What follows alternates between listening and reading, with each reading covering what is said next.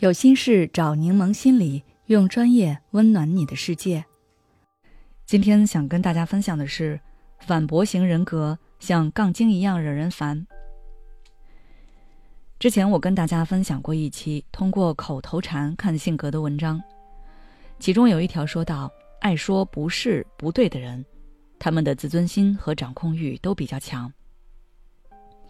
有一位听友看了那期内容之后，就私信跟我说。他爸爸就是这样的人，想让我更深入的去分析一下，所以我今天专门出一期来跟大家解析这种性格的特点，以及他们为什么会形成爱反驳的习惯。当然，大家也可以加入我们的读书会来讨论。近期我跟几个老师联合组建了一个线上交流群，每周跟大家分享一本书。小伙伴们有什么想法或者想要倾吐的烦恼，也都可以在这里诉说，我们也会给予解答。感兴趣的话，直接关注我们的微信公众号“柠檬心理 FM”，回复“读书会”就可以了。回归正题，我们接着来分析一下他们的行为特点。如果你身边有这样的人，你会发现，无论你说什么，哪怕你说的观点跟他是一样的，他也会先反驳你。在交谈中，他总是上纲上线，脱离话题。这类人属于反驳型人格。这里大家要注意区分一下，反驳并不是贬义词，我们每个人都反驳过别人，但是这类人已经形成了反驳的惯性。就如前面所说，哪怕你说的观点跟他一样，他也会不经思考的开口说你不对，后面即便他发现自己错了，也不会承认，因为他的内心隐藏着不易察觉的自卑。当然，他本人是不会承认的。他也不想让别人发现这一点，所以他就采用了这种攻击型的心理防御机制，让人感觉他很强大。我们不该违逆他，而是该听从顺服于他。但实际上，他内心的焦虑和不安已经被他这种急切的反驳给暴露了。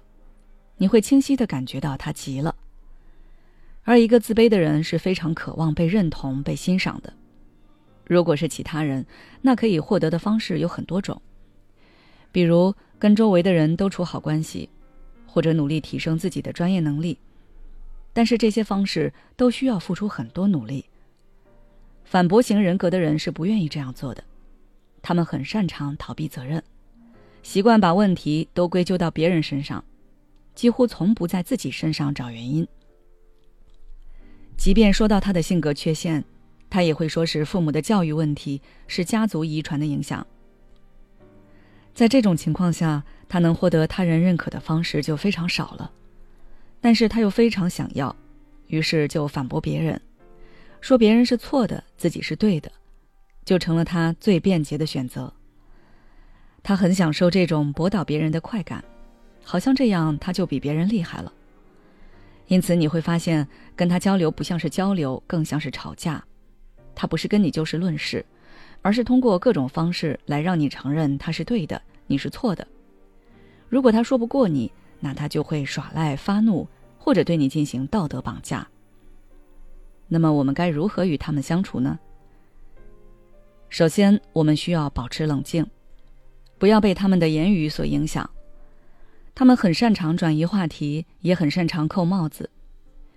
当你感觉到他曲解了你的话，或者冤枉了你，你就会着急。着急就会出错，一旦被他抓住言语漏洞，那你的节奏就没有了。所以一定要冷静，把自己当作世外人，告诉自己这只是他的习惯，并不是刻意针对你个人，也不是说你真的就是错的。试试深呼吸，让你的理智回归。